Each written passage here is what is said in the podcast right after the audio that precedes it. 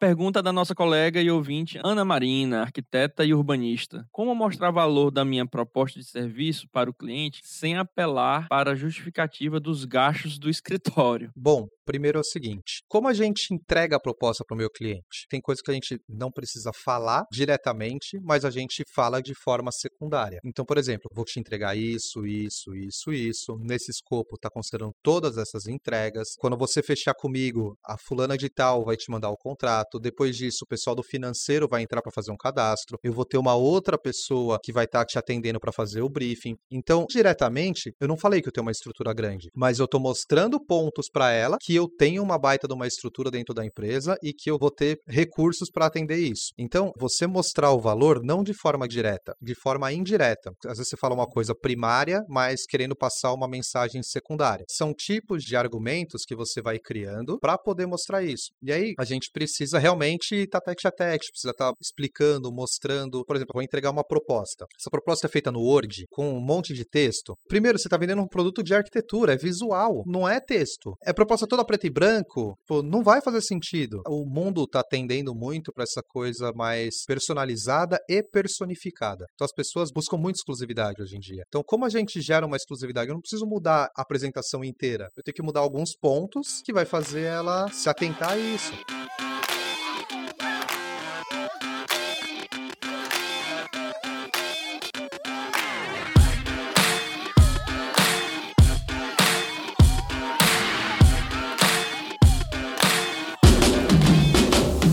Fala geral, eu sou o Deuseno Braga, falando diretamente de Parnaíba, litoral do Piauí. Eu sou arquiteto e urbanista, começando aqui mais uma arquibancada. E aqui comigo, como sempre, Edmo Campos, direto de Teresina. Olá pessoal, e aí Deuseno, como é que você tá? Tudo bem, tudo tranquilo por aqui. Tá recuperado dos episódios de Black Mirror? Já sim, mas foi uma jornada, hein? Apesar de muito legal de gravar com o Jonas e com o Paulo, de ter sido muito divertido, foi... Muito denso. Isso, muito, muito denso. Muitas reflexões sobre tecnologia, sobre sociedade, sobre seres humanos, mas foi ótimo a gente ter conseguido cobrir toda a série de Black Mirror até agora, nesses dois últimos episódios. E foi excepcionalmente agradável fazer a parte musical, que as músicas de Black Mirror são realmente maravilhosas. Não tinha me atentado antes, mas depois de pesquisar as músicas pros episódios, bicho, que fantástica a trilha sonora da série toda, cara. Impressionante. Deus virou um verdadeiro DJ, né? Pô, foi uma ótima experiência, eu adorei. Gostei muito, cara, daquele episódio. Ficou uma edição fantástica, cara. Você tá de parabéns cada dia que passa, viu? Valeu, obrigado aí. vamos lá, galera, vamos ouvir. Teve um arquiteto ontem que eu encontrei na palestra aqui do Lucas que falou assim: Cara, eu acompanho sempre vocês, mas eu ainda não assisti a série Black Mirror. Então ainda não ouvi o episódio por isso. Então vá ouvir, porque só o que tem lá é spoiler, viu? Vá assistir primeiro e depois você curta lá com a gente ali os comentários, as opiniões sobre os episódios. Ah, os feedbacks são ótimos. É, é legal, né? Ter essa interação com o público, assim. Evangelizando também pessoas para as séries, para os é. filmes.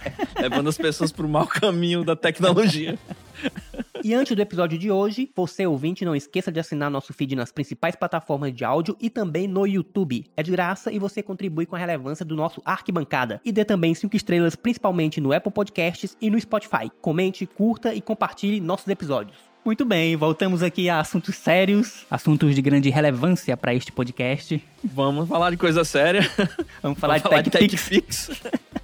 Mas vamos lá, se fosse combinado não teria dado tão certo. Quem é o nosso convidado de hoje pro Arquibancada 36, Edmo Campos? E sobre o que nós vamos conversar? Cara, hoje vamos falar sobre empreendedorismo, algo que a gente sempre está envolvido com esses temas aí, estudando. E hoje vamos conversar aqui com o nosso amigo Lucas Almeida, que ele é coautor do livro Arquiteto Empreendedor. Ele vai compartilhar aqui com a gente as experiências, as estratégias para os profissionais do setor da arquitetura se tornarem aí empreendedores de sucesso. A gente vai aqui abordar alguns temas, como os desafios enfrentados na área, e aí depois ele vai falar sobre o método, que é do 7Ps, né, Lucas? Isso aí. Pô, primeiro, muito obrigado pelo convite, Edmo, Deus Leno. Agradeço aí a oportunidade de poder estar falando um pouquinho mais aí de gestão. A palavra empreendedorismo, ela é bem complicada mesmo, né? Não só no quesito palavra, mas no quesito também de aplicação de Muitos tudo. Muitos né? né? No quesito Brasil também. É para dificultar mesmo, né? Para variar, no Brasil tudo é para dificultar. Então até quando a palavra é para ajudar, ela dificulta. Mas é um tema que eu sou apaixonado por falar, não só de empreendedorismo, mas gestão gestão. Então, Uhum. espero poder contribuir com o pessoal. Vindo depois de Black Mirror, aí, trazer um pouco de gestão e empreendedorismo vai fazer com que siga muito bem a linha. Então, acho que pensar no futuro faz parte também da gestão, faz parte do empreendedorismo, né? Que ótimo, muito bom. Sim, exatamente. E falar sobre planejamento financeiro, estratégico, conquista de clientes, essa captação de clientes. A gente é sempre muito abordado pelos ouvintes sobre esse tema de carreira. Inclusive, é um tema que sempre engaja bastante aqui com o nosso público, que é principalmente formado por jovens arquitetos e muitos estudantes. Não só arquitetos consolidados, mas muitos estudantes e jovens profissionais nos ouvem e sempre estão aí pesquisando, tentando melhorar na carreira. Eu acho super válido isso. E o nosso podcast também veio com esse intuito, trazer também essa fonte de conhecimento, né, através do áudio e depois a pessoa se aprofunda. Como você comentou ontem na sua palestra, a gente apreende os assuntos de diversas formas. Tem o livro, o que você ouve, tem o que você ensina também, que é uma das formas mais interessantes de aprender a ensinar. Sem dúvidas. E eu e o Deus Lendo aqui, a gente sempre aprende muito com os convidados. Alguns episódios, inclusive, a gente considera como um episódio aula, né, Deus Lendo? É, exatamente. De tanto que a gente aprende aqui. E isso é tanto na conversa com os nossos convidados, como também na nossa preparação para esses episódios do Arquibancada que a gente traz para vocês aqui a cada 15 dias. Isso nos ajuda bastante a aprender e os nossos ouvintes também. Não, exatamente. Passar pra frente a informação faz com que a gente aprenda muito mais. A gente tem um podcast também, eu vou contar depois um pouquinho da minha Isso, história. nosso colega podcaster também. Também. É o primeiro crossover aqui do metaverso É, o nosso primeiro intercâmbio podcastal. Pode crer. intercâmbio de podcasters. Todo convidado que vem, a gente tem sempre muita coisa pra aprender. E eu trago pra um paralelo na nossa vida no dia a dia mesmo. Acho que com todas as pessoas que a gente convive, a gente sempre vai ter alguma coisa pra poder extrair. Seja de bom, seja de ruim também, porque a gente também aprende das coisas ruins. Então, pô, não quero fazer dessa forma. A gente sempre entender, ter o autoconhecimento de saber o que a gente sabe, o que a gente não sabe, é sempre muito importante pra isso. Pra realmente tomar posições que a gente queira crescer, queira seguir e queira tomar de partido, vamos dizer assim. Eu mesmo costumo dizer aqui que não tem experiência que seja tão ruim que não sirva pelo menos de mau exemplo na sua vida.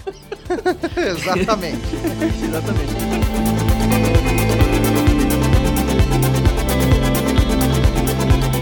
O Lucas, ele é engenheiro civil, como eu falei anteriormente, coautor do livro Arquiteto Empreendedor, que eu já li. Ai, que maravilha, me sinto lisonjeado. Ele é especialista também em gestão estratégica, econômica e CFO do clube Casa Design e podcaster, como a gente mencionou aqui. Aí eu queria saber de ti, porque eu não sou do mundo dos negócios, o que é um CFO. Bom, basicamente, é, em tradução literal, Vem de financial, não é isso? é, de financial, chefe financeiro da operação. Então, a gente trata como um diretor administrativo financeiro. E aí, a questão do C-level, né? Então, normalmente você tem empresas que trabalham com CEO, que é o diretor executivo, o CFO, que é o diretor administrativo financeiro. E aí, a gente traz para essa linha mais administrativa das empresas e da parte financeira da organização como um todo, né?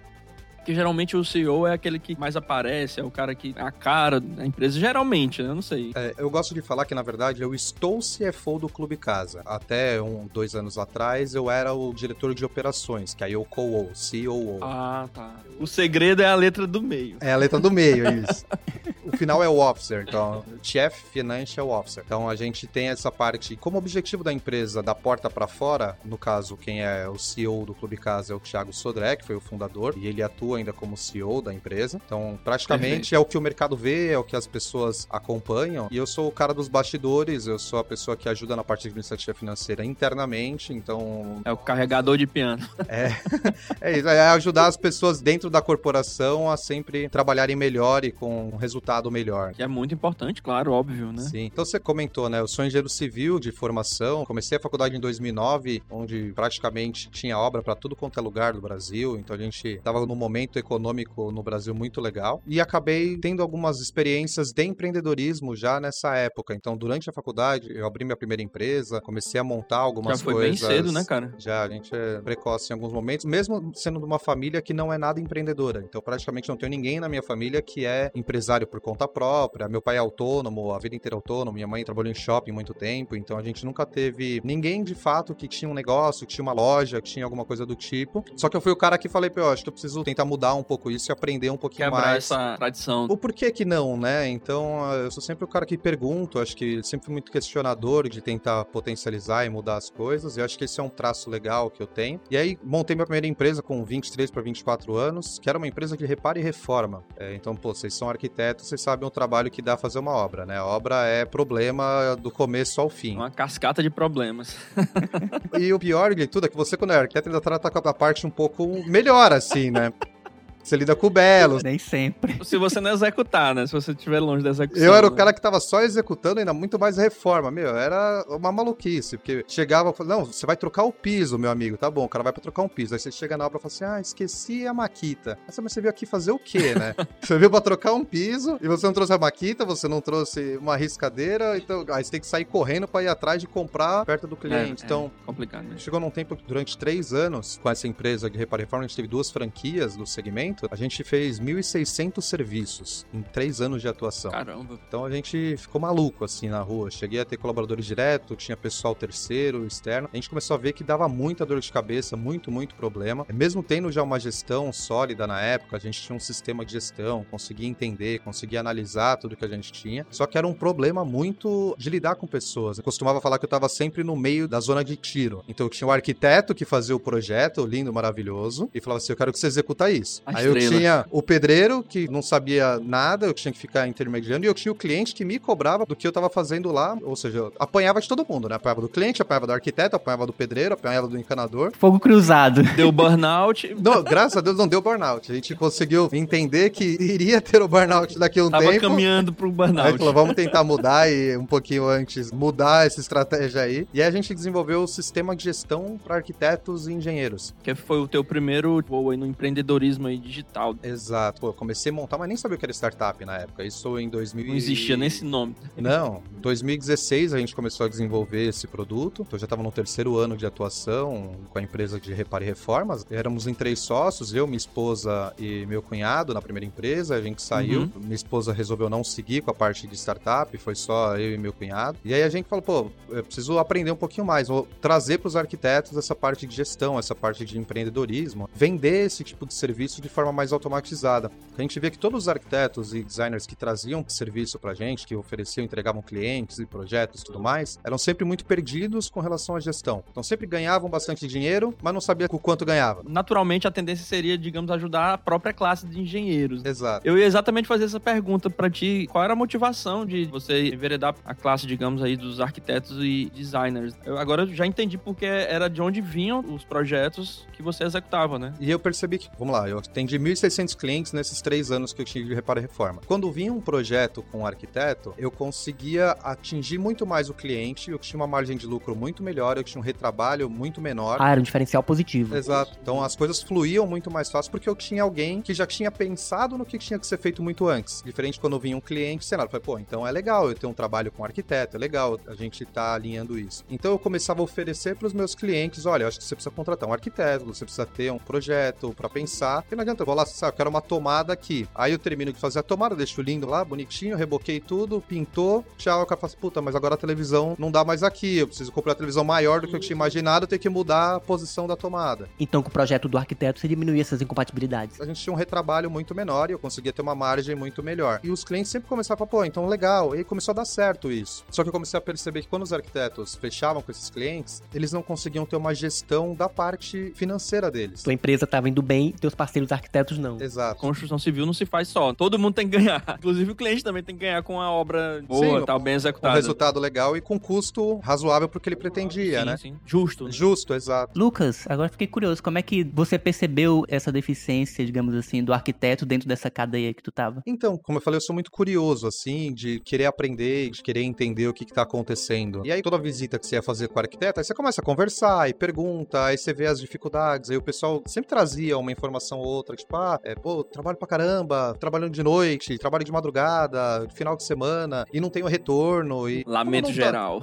É, aí eu falo, como não tá ganhando? Porque, pô, eu sei quanto você fechou de projeto com os clientes, só que eu te indiquei. Então, pra mim, a conta não fechava na minha cabeça, assim. Se eu tô fechando um projeto legal, eu sabia da estrutura do escritório, trabalhava de home office, e mesmo assim não tinha um Que é um resultado... custo mais baixo. É, pra mim não faz sentido, porque meu escritório, eu tenho tantas pessoas, na época eu cheguei a ter 16 colaboradores diretos, CLT, sem contar as empresas empresas Nossa. terceiros. Estrutura. Se eu, com todo esse trabalho, o BO fica sempre na minha mão e me dá certo, por que que pra você não tá dando certo se teoricamente o seu serviço é projeto que o custo é muito menor? Então a gente começou a pensar em entender o que que a gente poderia levar de benefício e a gente falou, pô, eu acho que esse é um nicho que pagaria por uma solução. Exatamente. Diferente do engenheiro, porque o engenheiro já tem uma predisposição maior para números, então, teoricamente, ele já faz um mini gerenciamento e tudo mais. Então, diferente do arquiteto, ele não pagaria por esse tipo de serviço. Então, por isso que a gente acabou decidindo por isso. Acho que eu nunca tinha me feito essa pergunta, por que, que eu fui vender para arquiteto e não para engenheiro? a resposta é essa daqui. Teoricamente, é para quem pagaria, né? É, e fez todo sentido. Dentro da tua cadeia de trabalho, você identificou uma demanda e foi suprir, né? E porque também, dentro dessa estrutura, o trabalho do arquiteto é relevante. É onde nascem as ideias. O engenheiro tem que estar ciente disso. Onde nascem as ideias também tem que estar saudável financeiramente. De repente, se o escritório quebrar, você acaba perdendo um bom parceiro de projeto, sabe? Que tem boas ideias, mas não sabe gerir o que tem, o que ganha, né? É, e a gente falou, não, acho que esse é um caminho. Aí, em 2016, a gente desenvolveu uma plataforma de gestão 100% online. Cadastro de cliente, fornecedores, proposta, orçamento, contrato, acompanhamento de obras, bem geral, assim, bem completa. E aí, em 2016, a gente encerrou, resolvemos parar com a empresa de reparo e reforma, né? E seguir só com a Ah, startup. legal. E aí, em 2017, a gente recebeu um primeiro aporte, um investimento na época, do Thiago Sodré, que é o CEO do Clube Casa. E aí, a gente entrou pro Clube Casa Design com essa plataforma como um produto, né? Então, a empresa continuou rodando, muito por conta da divulgação que o Clube Casa tinha, né? Na época, o Clube Casa atuava só em São Paulo. E aí, a gente começou a fazer alguns eventos em lojas de treinamento de gestão para arquitetos. Então ele foi uma espécie de investidor. Ele alocou capital na tua startup, né? Isso, o Clube Casa basicamente é uma empresa de marketing de relacionamento. Então ele tem lojas do setor de arquitetura e decoração, então loja de revestimento, marmoraria, móveis planejados, móveis soltos, vidraçaria, tudo mais. E ele conecta com os arquitetos do setor, então os arquitetos, através dos clientes, intermediam nessas lojas, e ao ponto que esse arquiteto vai comprando através dos clientes nas lojas, ele é bonificado com incentivos aí para melhorar a carreira dele, seja através de viagens de experiência, seja através de cursos, seja através de estruturação de conteúdo, Os cursos mesmo de gestão, né? cursos de gestão. E aí a gente conheceu o Thiago na época, tanto eu quanto o Vitor, que foi meu sócio na Light Project, a gente conheceu o Thiago para poder oferecer cursos dentro das lojas do clube para os arquitetos. Então Entendi. a gente começou a fazer no ano de 2017, meu, fiz uma bateria de eventos, a gente passava nas lojas com palestras aí de gestão e empreendedorismo, claro, com foco da plataforma, só que essa plataforma ela tinha um plus, que era além de tudo ela captava cliente para os arquitetos. Olha aí. Olha aí, o imã. Então olha que coisa legal, né? Eu dava gestão e ainda trazia o cliente. Coisa maravilhosa, né? Não é o céu. Pô, excelente. Só que não foi. Olha como é que são as coisas. E não foi. E a gente, pô, não é possível. Você tem uma ideia, eu até contei na palestra ontem que você participou, Edmo, que chegou em julho de 2018, a gente investiu, ô Deus Lena, 200 reais em captação de cliente no Google Ads na época. Chegaram 220 solicitações de orçamento na plataforma. Ou seja, 220 clientes pelo Brasil pedindo serviços de arquitetura. Desses 220, eu fiz a pergunta ontem lá, quanto vocês achavam que eu tinha convertido? 20. E aí você me respondeu, ah, uns 10%. Mas aí não teve nenhuma conversão. Oh, rapaz. Das 220 solicitações, Caramba. não, é absurdo. O funil, né? Esse funil é perverso. Não tinha funil, esse funil aí tá fechado. E aí eu me Tá perguntava, alguma coisa está errada, né? A gente precisa entender. Aí tanto eu quanto o Vitor, que era meu sócio, a gente ligou individualmente para esses 220 clientes finais que chegaram em contato falando, não, eu quero entender o porquê que não converteu, né? E aí, em resumo, foram duas respostas. Converter, só pra quem não é muito do meio, é quando você transforma aquele contato em um cliente.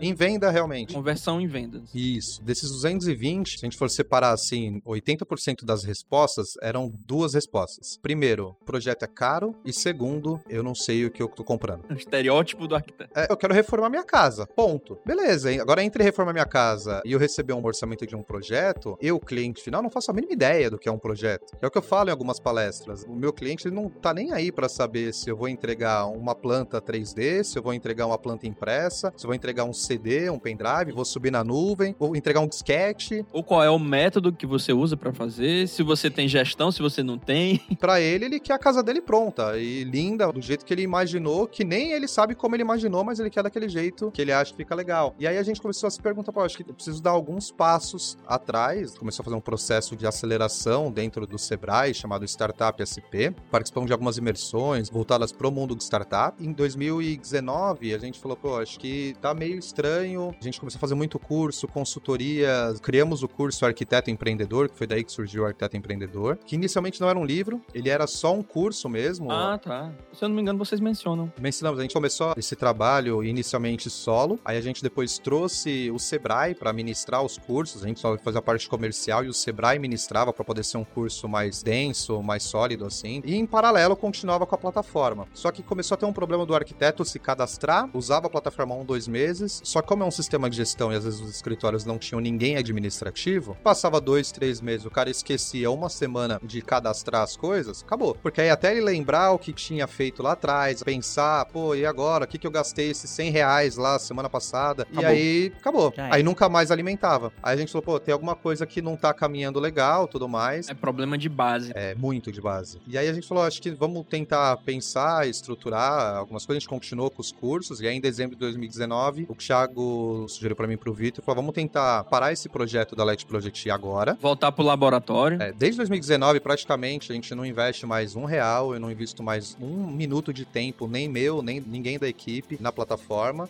A gente acha que isso vai funcionar para daqui 10 anos. Que vai vir a acontecer na frente, eu tenho certeza absoluta. É, pô. A ideia é fantástica. Só que o time ainda não é hoje, porque a gente precisa educar. E aí foi quando a gente começou a focar mais em cursos, focar mais em gestão. Aí o Thiago me convidou para na época ser diretor de operações dentro do Clube Casa e o Vitor também. Cada um seguiu para uma área dentro da empresa. O Vitor foi para a parte de expansão e eu fui para a parte organizacional da empresa. E desde lá a gente veio crescendo, estruturando e aí como o Clube Casa trazendo através da educação para potencializar os negócios. Então, dentro de entender aí o que a gente precisava, a editora Gente viu um curso que a gente fez no começo da pandemia, que mais de 7 mil pessoas assistiram simultaneamente o curso Arquiteto Empreendedor, foram cinco dias direto. Meu, bombou, conheceu muita gente pelo Brasil inteiro. E a editora Gente nos convidou para escrever um livro e transformar realmente esse curso em uma metodologia mais prática. Interessante, porque também nesse período muitas pessoas, eu mesmo sou uma delas, muitos arquitetos se voltaram para o básico das suas vidas, para casa principalmente, e depois revisando todo esse processo para poder entender melhor, porque a gente tava num ritmo tão louco, né, na nossa vida e teve esse lado da pandemia que meio que deu um baque na gente em relação Pandemia, volta e mexe, ela tá por aqui de novo. Volta e meia ela aparece. né? É um podcast pós-pandêmico. É inevitável a gente não falar da pandemia, mas a gente meio que voltou pras raízes, entender por que, que a gente tava naquela situação financeira meio complicada. Muitas pessoas não tinham reservas para um, dois, quiçá três meses, né? Sim. Esse é um dos principais princípios da gestão. Que nem toda vez que a gente ia dar alguma consultoria na época ou curso, a gente sempre falava, pô, você tem que ter no mínimo uns seis meses aí das suas contas fixas guardadas, principalmente para a empresa. Na pessoa física também, mas se você não tem isso na empresa, liberal. qualquer coisa que acontecer, você vai se prejudicar. Você vai ter que demitir, você vai ter que, sei lá, fazer outra coisa, virar Uber, como muita gente acabou tendo que virar porque não tinha o que fazer, por não ter tido esse feeling, esse tato realmente aí para gestão, para analisar os seus dados de fato. E aí a gente começou a escrever o livro em 2020 para 21, na verdade, começamos a estruturar, mas oficialmente ele foi lançado em 22 dentro da Expo Revestir, maio de 22. Foi o livro best-seller, foi o mais vendido do mês. Olha aí. Dentro de todas as categorias, isso nos impressionou bastante. Isso fala muito da nossa profissão, né, cara? É. E esse timing foi perfeito. Foi total. Pós-pandemia, depois de todo mundo revisar a vida e tal, chegou em excelente hora. Bora revisar nossas finanças, meu povo. Como é que a gente consegue aqui?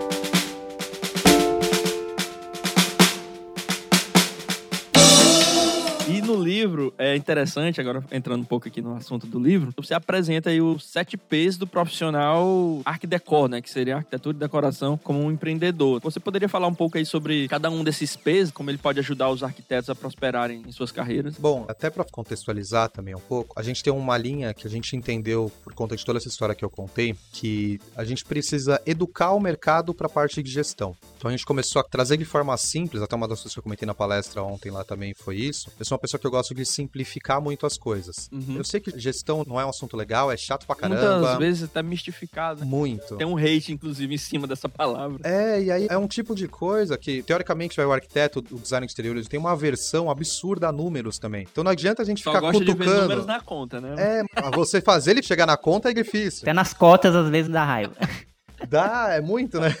E aí a gente falou, então tem que trazer de um jeito que seja fácil o entendimento. Pô, não inventamos a roda. Tem metodologias no livro, 5W2H, Sim, coisa sim. que existe há 100 anos Design quase. Thinking, né? É, então a gente veio traduzindo para o setor algumas coisas para ficar mais fácil o entendimento e aplicação pelos arquitetos e designers. Acho que esse foi o grande ponto que a gente brigou muito no livro. Já tinha praticamente quase 100% do livro escrito. Quando a gente começou a sentar com a editora, a editora falou assim: olha, vamos tentar dar alguns passos atrás. A gente reescreveu o livro inteiro para poder de fato lançar, para deixar ele 100% simples assim e direcionar para o que precisa. sexy. Exato. Questão de linguagem, bem direcionada. Uma linguagem bem tranquila mesmo, cara. De simples entendimento. né? Sim, esse foi o objetivo mesmo, de ser uma coisa que seja prática. E aí, falando dos 7Ps, a gente criou uma metodologia que basicamente serve para qualquer setor. Um salão de cabeleireiro funcionaria com esses critérios. Claro que mudando os cases e tudo mais, mas ele serve para qualquer tipo de empresa, desde uma empresa pequena até realmente uma indústria. Tive uma oportunidade de gravar um podcast com uma indústria gigante de tintas, centenária e tudo mais, que basicamente os processos de gestão são os mesmos. E às Uhum. vezes com momentos e intensidades diferentes, mas a linha de raciocínio ela é igual, porque a gente precisa ter o passo a passo, né? Até uma das perguntas que você mesmo me fez ontem lá, o que, que eu faço primeiro? O P1, o P2, o P7? É, na verdade são todos, não tem como a gente fazer um ou outro. E aí falando dos Ps, a gente começa falando de prototipação de produto no livro. Então basicamente é transformar o serviço da arquitetura e do design em um produto. Então a gente tangibiliza isso pelas entregas que são feitas. Por exemplo, o projeto vai ter layout, vai ter o croquis, vai ter projeto executivo, que no executivo você tem, sei lá, paginação de piso, modulação, Pontos elétricos. pontos elétricos, hidráulicos, então tem uma infinidade de pequenas coisas que são entregues. E que cada uma dessas coisas é um produto dentro do escritório. Chamados entregáveis. Chamadas entregáveis. Então, sei lá, às vezes eu tenho uma pessoa dentro do escritório que é responsável por fazer o 3D. Aí, se eu entrego um ambiente 3D, dois ambientes, três ambientes, quatro ambientes, cada uma dessas é uma entrega diferente também, concorda? É um tipo de profissional, às vezes, diferente. Então, vai, o cara que vai acompanhar a obra, por exemplo, não é o mesmo perfil do cara que vai fazer um projeto executivo. Então, são pessoas dentro da sua empresa diferente que atendem cada uma dessas coisas. E aí, você decupar tudo isso e colocar direcionado e entender todas as entregas que a sua empresa tem e quanto tempo você demora para fazer tudo isso, você tem um produto completo que demanda, sei lá, 100, 200, 150 horas. Então, a gente traduz em horas para ficar mais fácil o entendimento. Pô, mas é difícil controlar a hora, né? Vou pegar o estagiário que tá lá no escritório, vou fazer ele falar, comecei às 8 horas a fazer outra coisa, 8 e 10 eu acabei, 8 e 15 eu comecei. Não vai fazer Fui isso. beber água, depois fui no banheiro. Não, ele não vai fazer, mas a gente consegue mensurar por dia. E aí, em dia, eu traduzo por hora. A pessoa decupando tudo isso, ela consegue entender realmente o dia inteiro do negócio. Então, por exemplo, ah, eu demoro um dia para fazer os pontos elétricos,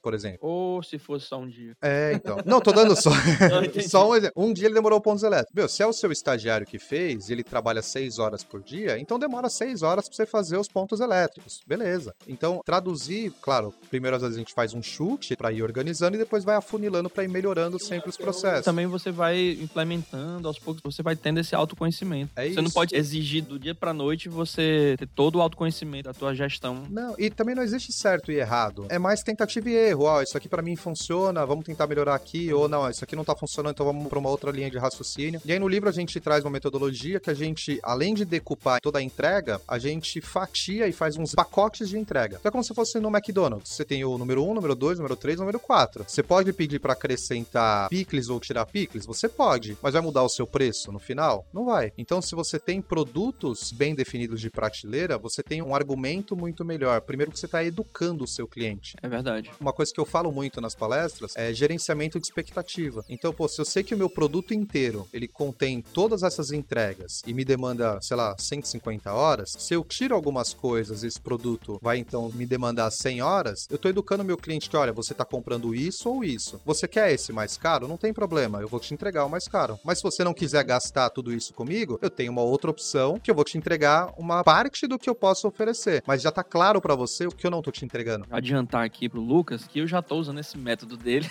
Olha que legal.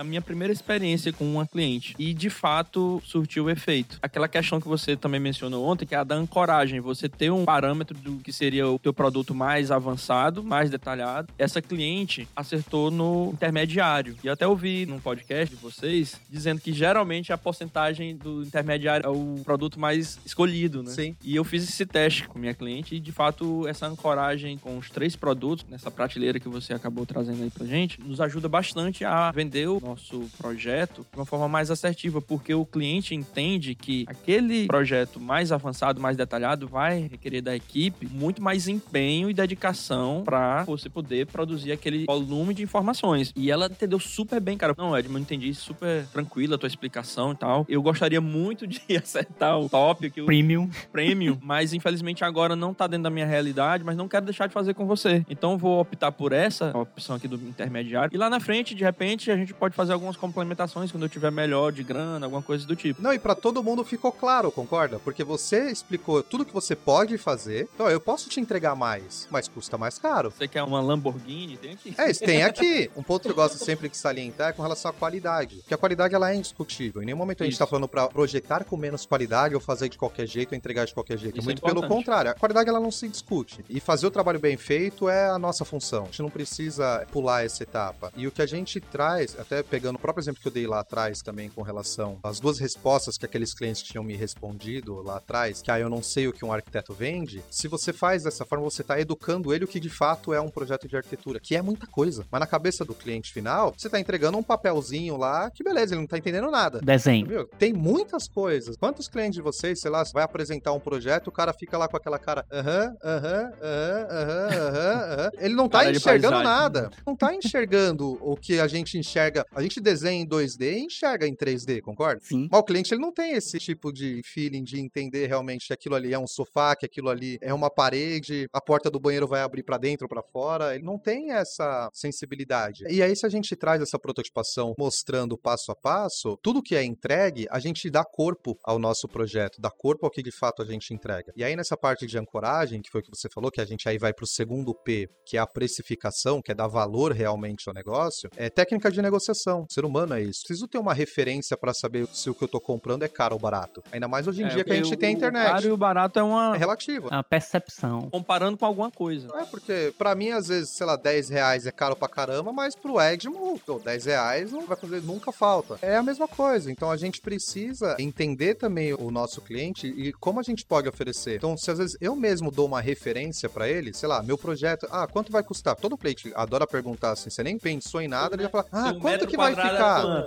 É, você já fala assim, ó, vai ficar mais ou menos em torno de uns 20 mil. Mas, ó, vamos fazer o seguinte, eu vou fazer a proposta, que aí depois vou analisar com calma o que você tá pensando, tudo que você me falou, tentar chegar num preço legal. Se você chega depois pra ele e fala assim, não, é 18, no subconsciente dele já vai estar lá que é barato. Porque você que deu o teto de 20. Uhum, perfeito. E aí você trouxe um pouquinho a menos, muito mais fácil, já quebrou a objeção desse cara. Sim, muito bom. Esses são pontos que estabelecem uma relação de confiança desde o começo do processo. É, se as coisas fossem muito mais transparentes, né? O cliente adora também esconder o valor que ele tem e Ah, tudo mais. né?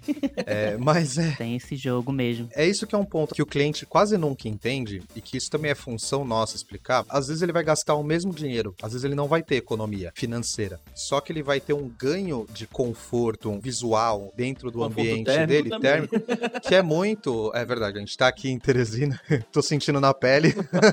e aí é um tipo de ganho, tudo bem, às vezes ele não reduziu financeiramente, mas ele conseguiu ter um produto final dentro do ambiente dele muito melhor do que ele teria se ele tivesse feito sem o arquiteto. Sim. E esse tipo de coisa também é difícil de mensurar no início, quando o cara tá comprando com você. Você dizer pro cliente que ele vai ter uma eficiência energética Isso. durante a vida útil do imóvel é algo que é difícil, não entra fácil na É. cabeça dele. Não, não entra. Mas se a gente tá educando esse cliente e mostrando pra ele o que, que é importante, a gente consegue vender mais fácil. E aí, indo pra essa parte de precificação, se eu mesmo tô dando dois ou três valores pra esse cliente, por que, que eu preciso de um outro arquiteto pra cotar? Se eu gostei do seu trabalho, se eu já entrei no seu Instagram, já entrei no seu site, já vi tudo que você faz, eu gostei da sua linha de raciocínio, por que, que eu vou precisar fazer três orçamentos com arquitetos diferentes? Fazer o famoso leilão. Você entendeu? Então, eu mesmo tô dando três opções. E aí, como a gente no livro mostra também como a gente construir realmente esses valores de acordo com os serviços. Então, a gente tem uma metodologia de precificação sempre baseada no custo que a empresa executa. E aí, a gente define através dos custos o prolabore do escritório, ou seja, qual é o salário do dono do negócio. Que eu gosto de falar de Prolabore e bater nisso, que não é quanto eu quero ganhar da vida, é quanto eu pagaria para alguém executar o que eu executo. Se hoje eu sou o arquiteto da minha empresa, quanto eu pagaria para um arquiteto fazer o que eu faço? Ah, é 2, 5, 10, 20, 50 mil reais? Não sei. Isso é um Prolabore. O que vai dar de lucro no final do mês, que é o que de fato vai vir para o meu bolso, que é um valor maior, substancialmente falando, isso é divisão de lucro, isso não é Prolabore. Tem seu trabalho também como gestor, como criador. Se eu não quiser trabalhar na minha empresa, eu quiser colocar um monte de arquiteto para fazer as coisas lá, mas eu não vou fazer nada com relação à arquitetura. Eu posso, vou pagar para ele em cima disso eu vou ser só o sócio da empresa e vou receber dividendos disso. E aí no livro a gente traz essa metodologia de como ter todos esses dados, capacidade de atendimento, porque eu não consigo precificar se eu não sei a capacidade de atendimento. Então, quantos projetos eu consigo fazer no mês? Se eu sei que, sei lá, eu tenho duas estagiárias que trabalham 120 horas por mês cada uma. Eu trabalho umas 80 horas no mês e tenho mais uma outra arquiteta que também trabalha umas 100 horas no mês. Eu sei que eu vou ter lá 200, 300, 400, 500 horas aí ativas. Então eu tenho uma capacidade de atendimento de 500 horas. Se cada projeto meu me demanda 150 horas, eu sei que eu consigo fazer três projetos, um pouquinho, um mês, o outro vou fazer três e mais um pouco. Então a gente consegue entender quantos projetos eu preciso atingir. É gestão. Eu Aham. consigo saber meus limites. Então, pô, se chegar mais um cliente e falar assim, olha, já tô com três e minha capacidade é três, eu consigo atender esse quarto? Hoje não. Ou eu contrato alguém, ou eu falo, olha, vamos começar a partir do mês que vem, que aí eu vou ter agenda para isso e tudo mais. E ter todo o controle também em relação às entregas dos processos, do projeto, gestão financeira, como você está falando também, da própria precificação, né? Eu acho é muito importante você É, saber isso. E a precificação, se a gente tem ela bem definida, eu sei exatamente a margem que eu vou ter dentro de um projeto. Então, eu posso dar desconto pro meu cliente? Para que, que eu vou dar desconto se eu já passei três modelos de preço? Eu já dei três oportunidades. Olha, você quer, Já negociou por ele. é, você quer gastar menos? Tá bom, eu tenho um serviço que vai te entregar menos. Ponto. Eu não preciso dar desconto no final. Ou você já ancora no seu valor que você vai dar sempre um desconto de 10%. Legal, tudo bem, mas você não precisa fazer isso porque você já educou o cliente de uma outra forma. Muito importante mesmo. E aí eu já linko com o terceiro P, Edmo, que é o P da persona. Esse é muito interessante, cara. Acho que muita gente vai se amarrar nesse P aí. Eu costumo falar que a primeira tríade, prototipação, precificação e persona, é a mais importante para começar a dar os próximos passos. Porque assim, às vezes eu tenho um prédio, no caso da persona, que tem um apartamento de 100 metros quadrados. Se eu cobrar lá por metro quadrado 100 reais um metro quadrado, todo projeto meu vai me custar 10 mil. Legal, né? Aham. Bacana. Só que às vezes esse mesmo prédio, eu tenho o Edmo, que tá nesse apartamento de 100 metros quadrados, que, sei lá, casado, dono de empresa, tem três filhos, super bem estabilizado financeiramente, gosta de viajar pra caramba, não quer ter dor de cabeça nenhuma, ele quer chave na mão, entrar e tá tudo certo. Que me pagaria esses 10 mil? E às vezes eu tenho o Lucas, recém-formado, casando agora, primeiro imóvel, tudo mais, que, meu, 10 mil é muito caro pra ele. Mas ele pagaria talvez uns 5. E aí eu tô falando do mesmo prédio, do mesmo produto, só que talvez eu precise ter entregas diferentes. Então o olhar passa a ser diferente. O olhar não é o produto fim. O olhar é as entregas que vão estar sendo feitas. Não falando de qualidade, mas falando de produto. Eu posso falar que um rodapé é um rodapé branco de 7 centímetros, não posso? Pode. E eu posso falar que é um rodapé branco de 7 centímetros, laqueado, com dois frisos, um, cada um metro e meio parafusado. Ele vai ter um centímetro e meio do chão. Muito mais informações. Quem que vai ler essa informação? Eu tô fazendo a obra para eu mesmo executar? Se é para eu mesmo executar, não preciso ter tudo esse nível de informação. Agora, se é para alguma outra pessoa ler tudo, aí eu preciso ter todas as informações. Então, quem dita o ritmo das coisas é o perfil do nosso cliente e não o que eu entrego. Porque eu posso entregar a mesma informação de várias formas. Só que se eu entendo para quem eu tô entregando essa informação, que é a tal da persona, a gente consegue traduzir muito melhor para ela. Normalmente, a arquitetura, o design de interiores, a gente tende a usar muito o nosso nome próprio na empresa. Então, ah, minha empresa é Edmo Arquitetura. E aí isso traz muito pro pessoal. Personaliza, né? Personaliza. Só que nessa personificação também, se a gente começa a puxar na nossa memória e trazer os clientes que a gente tem, você pode ver que os melhores clientes que você já teve na vida são muito parecidos com você mesmo no momento de vida que você estava. Exatamente. Então, ah, eu tô casando, meu primeiro apartamento. Aí quando você vai fazer um cliente que tá nesse mesmo momento de vida, você com certeza não teve problemas, você entregou muito melhor, as afinidades foram muito boas, porque você também estava vivendo aquilo. Porque a gente personificou. Entender realmente quais são as personas que a gente pode atuar e que a gente pode atender, vai fazer com que a gente seja muito mais assertivo e tenha muito menos retrabalhos futuros. Então, se eu tenho um produto bem definido educado, se eu tenho um preço condizente, eu tenho para quem eu vou estar vendendo isso, eu consigo alinhar e com certeza, gerenciar 100% das expectativas que vão estar acontecendo. É verdade, cara. Você conta lá no livro, quanto mais detalhado você chegar com o seu persona, mais interessante vai ser esse teu filtro. Mas muitas vezes a gente não consegue implementar esse filtro muito bem detalhado por conta das características do próprio local onde você vive. Às vezes o problema é a pessoa entender, inclusive, o que é que um arquiteto faz mesmo, entendeu? Assim, ah, vamos nichar nesse público que, digamos, o tira mais de bazuca, né?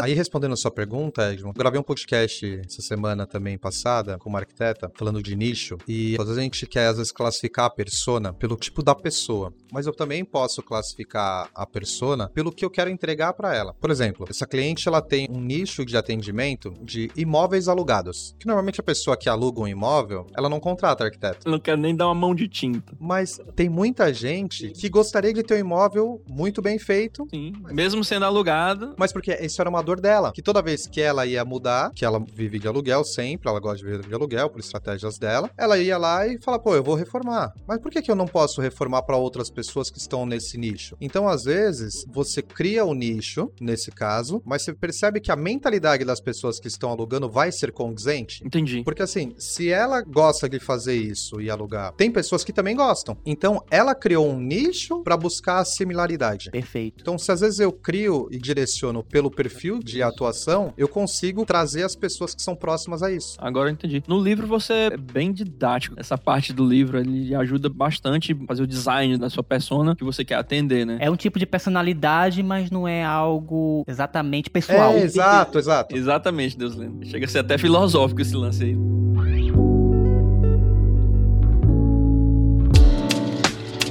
Lucas, eu acho que esse lance da personalização do escritório, eu acho que dificulta um pouco. De repente você ter uma diversidade de nichos dentro de uma empresa. É, de repente o cara fica taxado como um arquiteto de condomínios, mas ele na verdade queria estar fazendo era o comercial. Aí fica complicado. Dificulta um pouco você de repente ter uma variedade. Particularmente eu tenho um sonho muito grande aqui como arquiteto que seria atender a arquitetura social. Legal. E essa pivot... Pivotagem. pivotagem que eu teria que passar longe do nome que talvez eu tenha criado, que eu não tenho essa ligação forte ainda com clientes comerciais. Isso talvez dificultaria e eu teria que trazer um outro nome, uma outra linha de pensamento para poder atuar nessa área de arquitetura social, né, de ATIS. Pensar como empreendedor, pensar como empresa é exatamente isso, Edmo. Por exemplo, você tem a Edmo Campus Arquitetura. Edmo Campos Arquitetura e Arte. E arte. Mas nada impede de você ter um outro label, você ter uma outra marca dentro da sua marca chamado Edmo Social, por exemplo. Nada impede, é um outro produto, é um outro atendimento. O importante sempre quando é para o mercado é deixar claro. Eu te falo pelo Clube Casa Design. O Clube Casa Design que a gente faz, eu tenho vários subprodutos. Então eu tenho a Clube Casa Home, que é a revista do Clube Casa, onde os arquitetos transitam, a gente coloca como premiação. É uma outra marca, é um label diferente. Eu tenho o home, eu tenho outro logotipo, eu tenho outro atendimento, eu tenho uma equipe só direcionada para isso. Então a gente tem perfis de atendimento de acordo com o produto que a gente precisa. Então aqui, que aí eu vou para o quarto P, que é o processos, se a gente tem internamente estruturado quem é o responsável pelo que, quais são as tarefas que ele precisa, o que, que tem que ser entregue, como tem que ser entregue, eu consigo criar ramificações. Então eu tenho uma jornada para um tipo de cliente, uma jornada para outro tipo de cliente, Perfeito. uma jornada para outro tipo de produto. Linhas de raciocínio internas que para o mercado você tem atuações diferentes por marcas diferentes ou marcas iguais, aí Sim. são sempre estratégias. Tem coisas que são boas, tem coisas que são ruins para tudo. Eu colocar duas marcas pode confundir o cliente? Sim, pode, Pode. confundir. Mas ao mesmo tempo, para outros clientes vai ficar muito mais claro essa diferença. Perfeito, entendi. A personalização não seria necessariamente um problema. Seria mais uma questão de postura. No fim, tudo é postura. Mas os processos também dentro da empresa são um pouco diversificados. Eles não funcionam exatamente juntos. Exatamente. Não tem como eles se misturarem. Não necessariamente, eles podem ser complementares, eles podem ter o cross em alguns momentos. Então vai, por exemplo, departamento jurídico. O departamento jurídico é um só. É, o pepino vai para um lugar só. Eu não preciso ter um departamento jurídico para cada linha de cliente. Só que a posição desse jurídico perante as partes vai ter que ser diferente. Então vai, que nem o exemplo que o Edmo deu da parte social. É bem provável que a parte social você vai ter que às vezes lidar com prefeitura, você vai ter que lidar, dependendo do que você vai ter de atuação, Associação com a associação moradores. de moradores. E é diferente de você mandar um contrato para um público desse e mandar um contrato para o seu cliente alto padrão. Então, a linguagem talvez tenha que ser diferente, a jornada e o departamento pode ser o mesmo. Só que você tem que ter claro quais são os limites de cada uma da- das entregas, entendeu? abordagem linguagem diferente. São relacionamentos diferentes, né? Exato. E aí, quanto mais claro a gente tem isso na nossa cabeça, e mais a gente põe no papel, mais fica fácil das coisas serem seguidas. Qualquer pessoa que você vai contratar, fica mais fácil você definir, olha, a sua função é essa. Quando você estiver falando com esse cliente é dessa forma, quando você estiver falando com esse outro cliente é dessa outra forma. E aí, todos os pesos eles são conectados. E aí, se eu tenho também todos os processos muito bem definidos, eu apresentei lá para o meu cliente a prototipação, ele falou, show de bola, gostei. Apresentei os três preços, ah, dos três eu escolhi o do meio. Show de bola. Vou no meio para evitar o erro, vou no meio. Tô alinhado com o perfil de cliente, é um perfil legal, tá tudo condizente, tudo legal. Bateu o chakra. Bateu Aí eu tudo. vou apresentar todo o meu processo. Olha, a partir de agora, Edmund, é o seguinte: vai vir aqui o Deus Leno, ele é o responsável por fazer todo o levantamento inicial, ele vai fazer o projeto executivo, ele vai te apresentar um 3D Ele é o cara mais. do patrimônio. Ele é o cara do patrimônio. Ele que vai falar com você sobre isso. Eu vou estar aqui na retaguarda, se precisar de alguma coisa e tudo mais, mas quem vai aparecer nesse momento é o Deus Leno. Quando você tiver alinhado isso, vai vir o pessoal do financeiro, que vai te mandar a cobrança e tudo mais. Você tá ditando a regra do jogo. Você tá mostrando pro seu cliente e educando ele passo a passo de tudo que vai acontecer. Sim. Então, empresas de tecnologia, eles usam muito isso como reunião de kickoff, né? Eles trazem como uma reunião de chute inicial, vamos dizer assim. Bora botar a bola no chão, bora começar. Pontapé inicial. né? É, nada mais é do que gerenciar a expectativa. Olha, seu projeto vai demorar seis meses. Dentro desses seis meses, o primeiro mês, você vai falar só com o Deus Leno. O segundo mês, vai entrar a Maria. Quando você gerenciou tudo isso na entrega de processos, o cliente ele sabe exatamente o que esperar de você, ele sabe exatamente o que te cobrar, e aí, se qualquer coisa sair desse fluxo, ele vai te cobrar por cima disso. Mas qualquer coisa que você for melhor dentro desse fluxo, ou seja, Você vai cobrar do cliente. não, você vai gerar uma expectativa baixa Ah, entendi. alinhada. Perfeito, perfeito. Só que quando eu vou lá e faço uma entrega muito melhor, sempre vai dar a impressão de que é muito melhor do que aquilo que eu contratei. Sim. Então, eu gerenciei que eu não vou aparecer na parte de apresentação do primeiro 3D. Eu não vou, é só o Deus Leno que vai apresentar e vai falar isso. Mas aí do nada eu vou lá e surjo na reunião, eu vou falar agora, ó, o Edmund chegou aqui, já é diferente, já trouxe outras ideias. Então eu vou lá e melhoro a entrega para o meu cliente dentro de uma mesma linha de raciocínio. E aí a gente brilha realmente nos momentos que a gente tem que brilhar. E aí definir esses processos é bom para todo mundo. É bom para você que vai cobrar o seu time interno, é bom pro seu time interno entender o que, que ele tem que entregar e para quem ele tem que entregar, e é bom pro seu cliente saber o que, que ele vai receber de você no momento que ele vai receber, né? Porque tudo isso, Edmo e Deus Leno, converge pro planejamento estratégico e financeiro, que é o próximo P. Era isso que eu ia perguntar pra ti. É impossível a gente fazer um planejamento. Tudo isso que a gente conversou até agora, se eu não tenho essas informações, como eu vou planejar? Não tem como. Não tem informações pra planejar. Não, você não tem fundamento. Eu vou falar assim, ah, eu quero, que nem você falou, eu quero ir pra parque social. Pô, legal, mas e aí? Como eu vou cobrar? O que eu vou cobrar? Pra quem vai ser? O que, que eu vou entregar? Vai ser igual ao que eu faço hoje? Não, é totalmente diferente. É um outro negócio. Como é que a área funciona? Como a área funciona? Como é que todo o ecossistema funciona? É, é totalmente diferente, é um outro negócio. E isso, para toda mudança, a gente tem que revisitar os processos. Às vezes, se eu mandar um contrato para uma prefeitura, pô, o cara vai ficar lá, vai sentar em cima e ficar lá o resto da vida. É, verdade. É diferente a tratativa, é diferente o passo a passo, né? Então a gente, no planejamento estratégico, eu tendo todas essas informações muito antes, eu consigo entender para onde eu vou. E aí acho que a principal dica que eu trago com relação a planejamento estratégico, principalmente, o que eu quero para minha vida pessoal daqui a um tempo. Daqui cinco anos, daqui 10 anos, o que, que eu quero estar fazendo? Eita, na praia, lá em Parnaíba. Aí que beleza, é isso. Eu quero estar em Parnaíba morando. Pegando um vento E agora o que, que eu preciso fazer para daqui 10 anos eu estar lá em Parnaíba na praia? pra atingir esse objetivo. Eu tenho que parar de trabalhar. Não, mas eu tenho que ganhar dinheiro, né? Não vou viver da Não, aposentadoria do não governo. Não, não precisa necessariamente parar de trabalhar, não.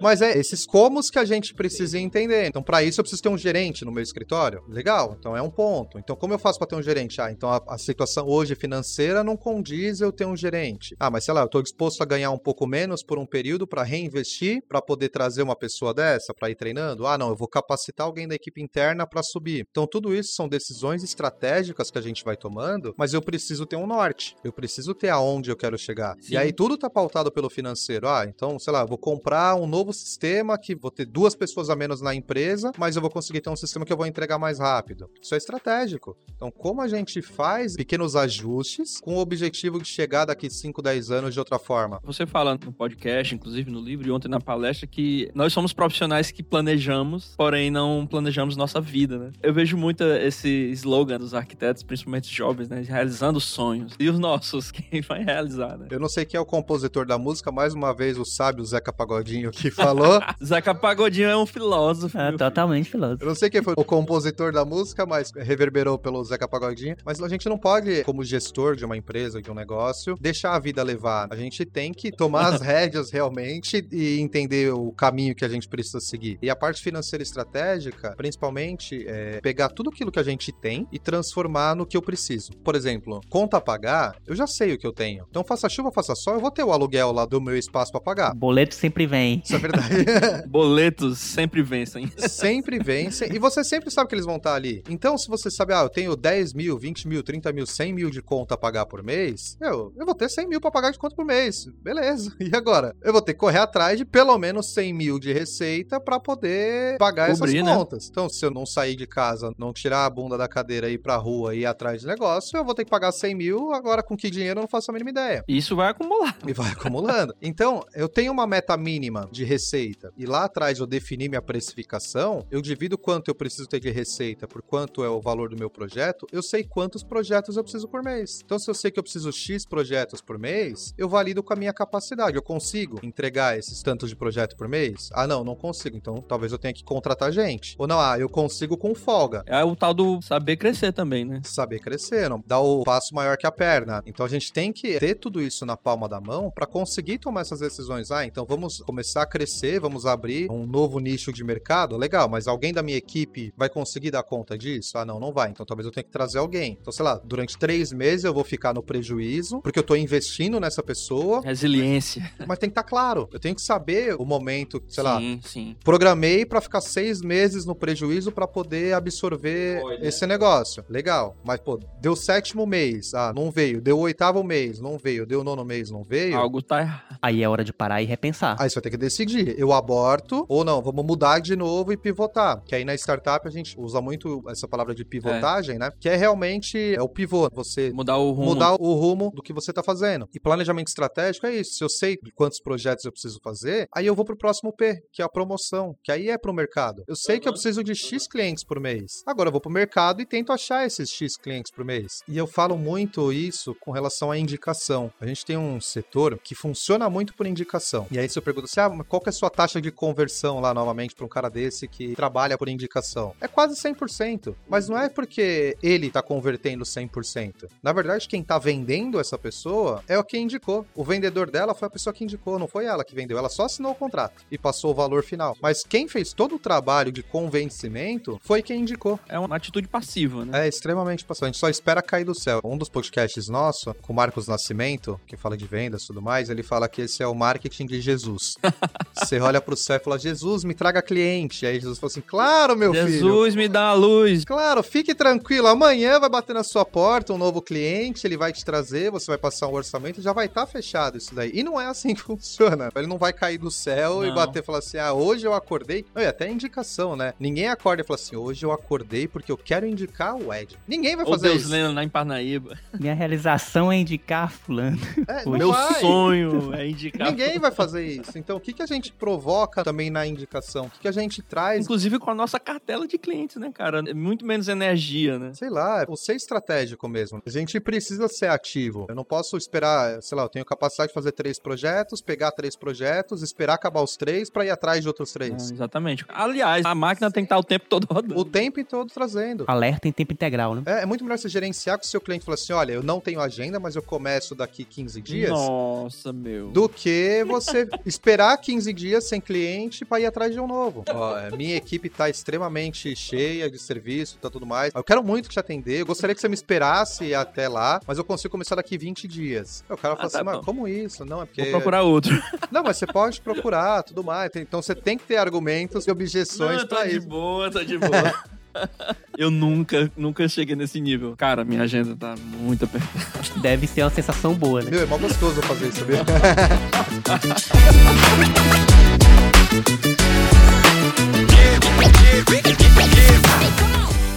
isso, a gente tem que estar sempre trabalhando com os clientes. Aham. Porque marketing não é pontual. Marketing tem que ser uma coisa recorrente. Uhum. A gente tem que estar sempre gerando tráfego. Eu tenho que ter vários canais de captação. Então, Omnichannel, né? Tá em todo lugar, é ser onipresente mesmo, né? Então eu tenho que ter indicação? Sim, eu tenho que ter indicação. Mas eu também tenho que ter um tráfego pago, eu também tenho uma coisa no Instagram, eu tenho que usar o Pinterest, eu tenho Uhum. que usar as ferramentas que estão por aí. É E fácil fazer isso tudo? lembrando Não, né? sempre do persona, né? da persona. E às vezes eu posso ter uma persona para cada canal. Então, sei lá, às vezes eu trabalho no B2B, eu posso usar só o Google Ads para captar empresas. E aí eu posso no Instagram fazer direcionado para pessoa física, para o residencial. Então a gente pode também brincar com esse tipo de captação de acordo com o perfil que a gente precisa. Só que tudo parte da estratégia. E aí no livro a gente traz algumas metodologias de captação de cliente, como buscar isso, como utilizar. E eu gosto de falar muito de ser especialista generalista, né? A gente conhece muito do nosso business, que é arquitetura, que é design, que é interiores, que é engenharia. Mas não necessariamente eu preciso ser especialista em marketing. Eu não preciso ser especialista em jurídico. Arquiteto tem muito disso, né? Querer saber de um pouco de tudo. Eu tenho que saber minimamente de tudo para poder cobrar essas pessoas do que ela precisa. Eu preciso saber o meu objetivo. Eu saber o que é que eu quero, né? Meu amigo, o que é que você quer aqui dessa agência de marketing? É isso. Cara, eu quero atingir esse público porque eu fiz todo esse alinhamento de estratégia e é com esse público aqui que eu quero trabalhar. Aí dá um norte pro cidadão lá do marketing. É porque ah, eu quero postagem. É muito vago, concorda? Eu posso fazer postagem de tudo quanto é jeito. O que vai converter, o que vai dar certo? Vou te pagar 5 mil por mês pra você fazer marketing. O que que é fazer marketing? Eu não sei o cliente, não passei nada pra ele, não passei quantos quero. Se vir um cliente lá, pra ele tá ótimo. Mas você não explicou pra ele o que que de fato é, né? Precisa dar as diretrizes. Sim. Mais uma vez, precisa ditar a regra, né? E aí, o que eu falo muito no livro que a gente traz, a gente adora falar que o cliente tem sempre a razão. Mas o cliente ele não tem que ter a razão. Ele tem a razão porque a gente dá argumentos para ele ter razão. Agora, se eu gerenciei expectativa, se eu organizei minha empresa para isso, se eu tenho o passo a passo de tudo, se eu sei o que eu tô cobrando, sei o que eu tô fazendo, quem tem a razão sou eu. Eu tô ditando as regras do jogo. Ele só vai me cobrar por aquilo que eu não falei para ele. ele. Ele não vai te cobrar por uma coisa que você não gerenciou. E é esse o grande ponto que a gente precisa e traz nesse livro como gestão. E mais uma vez, serve para cabeleireiro, serve para mecânica. Justamente por isso que a metodologia é a mesma. Tudo que eu falei aqui foi gestão, não foi arquitetura. A arquitetura é a atividade fim do negócio, né? Sim, faz todo sentido. E Lucas, qual seria uma dica essencial de marketing para arquitetos, urbanistas e designers? Vou te falar que, como pouca gente no mercado faz algo direcional e assertivo, ainda é muito barato. Hoje em dia, site é É obrigatório. o cartão de visita. Vou além. Não só um cartão de visita, é onde a pessoa precisa chegar até você. É porque um site é pra onde converge tudo, né, Lucas? É, hoje na internet, o Instagram não é seu, o Google não é seu, Verdade. o Pinterest não é seu, o site é seu. Então esse é o primeiro ponto. Boa. E aí, dentro de um site, ele tem que ser como se fosse um funil para a pessoa chegar até você. Ele não é um portfólio. Ele pode ser um portfólio. Os arquitetos pecam muito em, às vezes, ter só um site que é portfólio. Sim. No fim, o que a gente precisa é que a pessoa dê o próximo passo. É que ela entra, que ela veja, sim, seu o objetivo portfólio. de um site é levar você ao passo seguinte. Ao passo seguinte, exatamente. Então, como essa pessoa te pede um orçamento por ali, você tem um canal que ela vai falar, ah, não, põe um telefone, um não sei o quê. Eu tenho que quebrar barreiras, né? Então, eu tenho que fazer que seja fácil. Galera hoje não tem paciência. Não tem. Se eu tiver que dar três, quatro cliques pra achar onde tá o telefone, pra achar onde eu vou mandar um e-mail, acabou. Eu Vou procurar outro. Não quero ficar. Se se esse cara tá difícil de eu falar com ele, imagina depois que eu fechar o projeto, entendeu? Então acho que esse é um primeiro ponto com relação à internet. Focar no seu site e tudo converter pra ele. Então, ah, não adianta eu ter um Instagram e fazer propaganda pra pessoa ver meu Instagram. Ela já tá no Instagram. Eu preciso fazer ela ver meu site, ver o que eu entrego, ver como funciona o meu passo a passo e ter tudo muito claro. Então acho que esse com relação a tráfego tem que convergir para o site. Tem que convergir para uma coisa proprietária sua. Tráfego pago? Sim. De maneira geral, no tráfego geral. né? Também, de maneira geral, Ah, tá. fazer tráfego pago tem que fazer. Porque assim, essas ferramentas, elas querem que você pague, concorda? É, sem dúvidas. Ou eles monetizam através do que você paga de investimento. E cada vez dificultam mais ainda pra quem não paga, né? Só que naturalmente, quanto mais você paga, mais bem ranqueado você vai acabando ficando também no orgânico. Então, porque ele quer que você esteja em evidência. Então, por exemplo, mecanismo do Google, ele tem uma engenharia que você, por relevância, você se ranqueia melhor. Então, se uma pessoa entra no seu site, ela sai do seu site e não deu nenhum clique lá dentro, você perde relevância. A pessoa entra no seu site, ela leu, ela viu, ela clicou, ela ficou um tempo lá, ela te mandou um e-mail, ela deu um outro call to action, você ganha relevâncias. Se você tem palavras-chave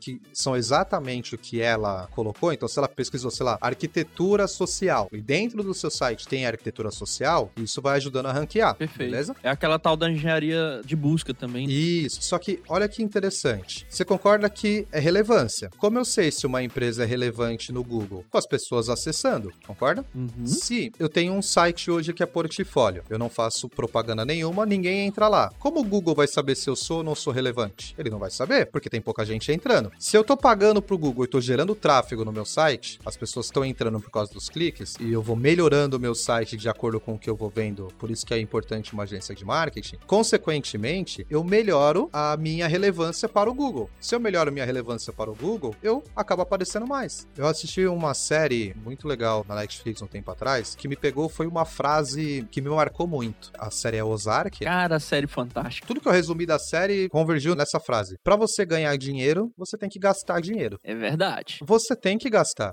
Você tem que tirar o dinheiro do bolso para poder ganhar. Não existe fórmula mágica. Mostra o dinheiro. Investe lá no Google, investe no Instagram. Se você alinhar e ajustar, você vai converter. Você vai receber mais dinheiro. Porque é engenharia de marketing. Bom, vamos aqui partir para a parte final da nossa conversa, né, Duslendo? Vamos lá, mas antes eu queria saber do Lucas, como é que foi essa tua investida no mundo do podcast? Fala mais um pouquinho do podcast que vocês têm. Bom, a gente começou um pouquinho antes do livro, então a gente primeiro fez o podcast, depois lançou o livro, justamente para começar a criar essa cultura de trazer um pouco mais sobre a gestão, trazer algumas dores inicialmente. Então a gente já tá na terceira temporada. Primeira temporada a gente fez trazendo algumas pessoas de marketing, trazendo algumas pessoas de vendas, algumas pessoas falando de marca. A gente fez um segundo episódio na Expo Revestir com alguns empresários já de renome, de algumas indústrias famosas. E uma terceira temporada agora a gente tá trazendo alguns arquitetos para exemplificar o dia a dia. Então a gente entendeu que o podcast pô, hoje no Brasil é um dos canais mais consumidos. Tem muita gente que consome e aprende através do áudio, quando tá na academia, quando tá indo trabalhar e tudo mais. Descobre livros, né?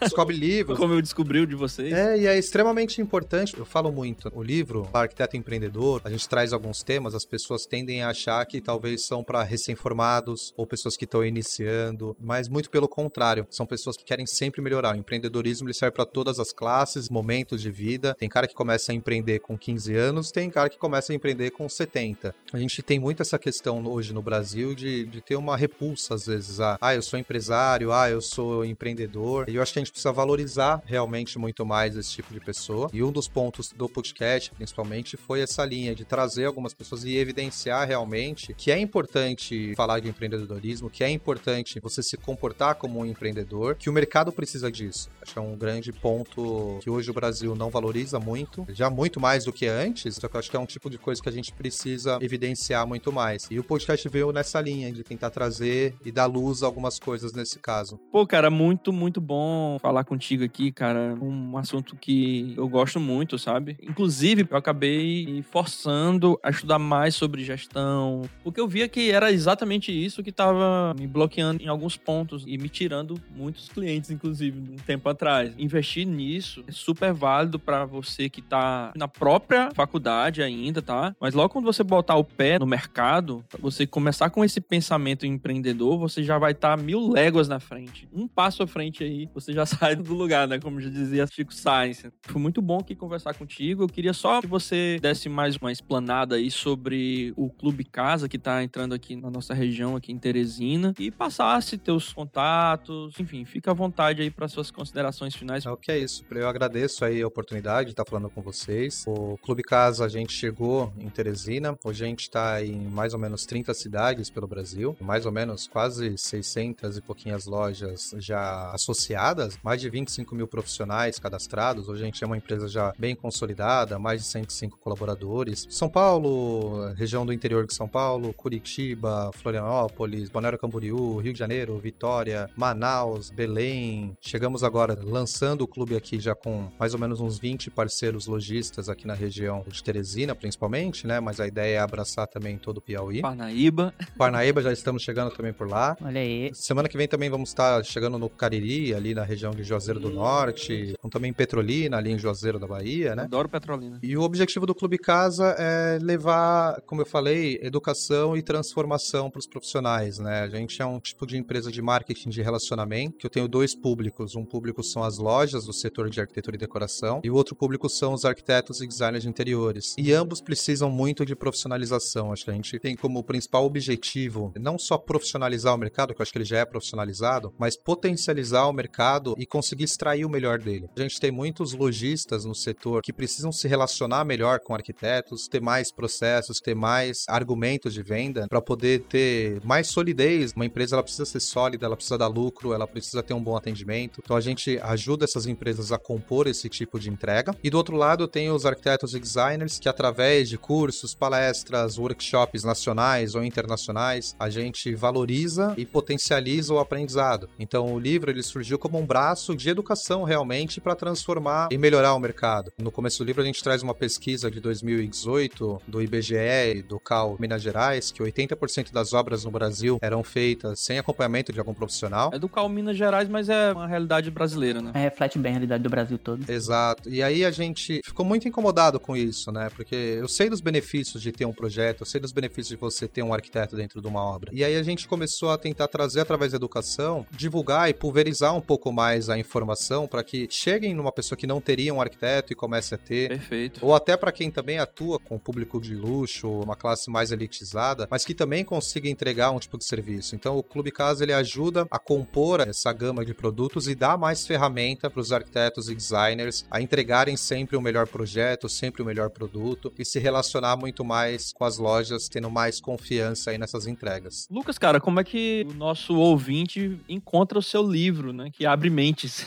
Ah, boa. abre mentes e portas. Vou me adiantar aqui que eu já vi o link aqui na Amazon e já garanti o meu. Olha viu? aí, olha aí, ó. Você Ó, vê? Aí que maravilha, gosto assim. Depois de um marketing desse aqui, meu querido. Não tem como. A gente tá rodando agora a segunda edição já com a editora. Foi selo best-seller, então ele vai estar também tendo já incremento de algumas coisinhas. Toda a internet, se digitar lá livro arquiteto empreendedor, ele direciona para Amazon, mas tem nas principais livrarias aí pelo Brasil. Então a distribuição ela é toda pela editora Gente. Fica aqui o agradecimento à editora, que também nos apoiou no projeto e trouxe um olhar bem mais técnico com relação a como melhorar a escrita do livro mesmo. Isso nos ajudou bastante a definir mais e deixar mais claro a metodologia. Queria também agradecer aos outros autores. Fábio Ordones, Lucas Almeida, que você, né? Isso. Pedro Greg, Thiago Sodré e Vitor Martinelli. Isso. Trabalho a várias mãos, né? É, e tem algumas outras pessoas que colaboraram meio que direto ou indiretamente, como Marcos Nascimento, que ajudou numa parte mais consultiva, algumas pessoas que ajudaram a traduzir para o setor de um jeito mais prático. Então a gente está rodando agora a segunda edição do livro, mas já está disponível em todas as redes aí. O Instagram do Arquiteto Empreendedor é arroba arquiteto empreendedor underline. Meu Instagram também é o Almeida Lucas. E qualquer dúvida também, a gente é bem acessível, bem aberto a sugestões, opiniões, dúvidas, a gente consegue estar atendendo isso. Então, vocês que estão escutando, eu fico muito feliz de poder estar distribuindo essa informação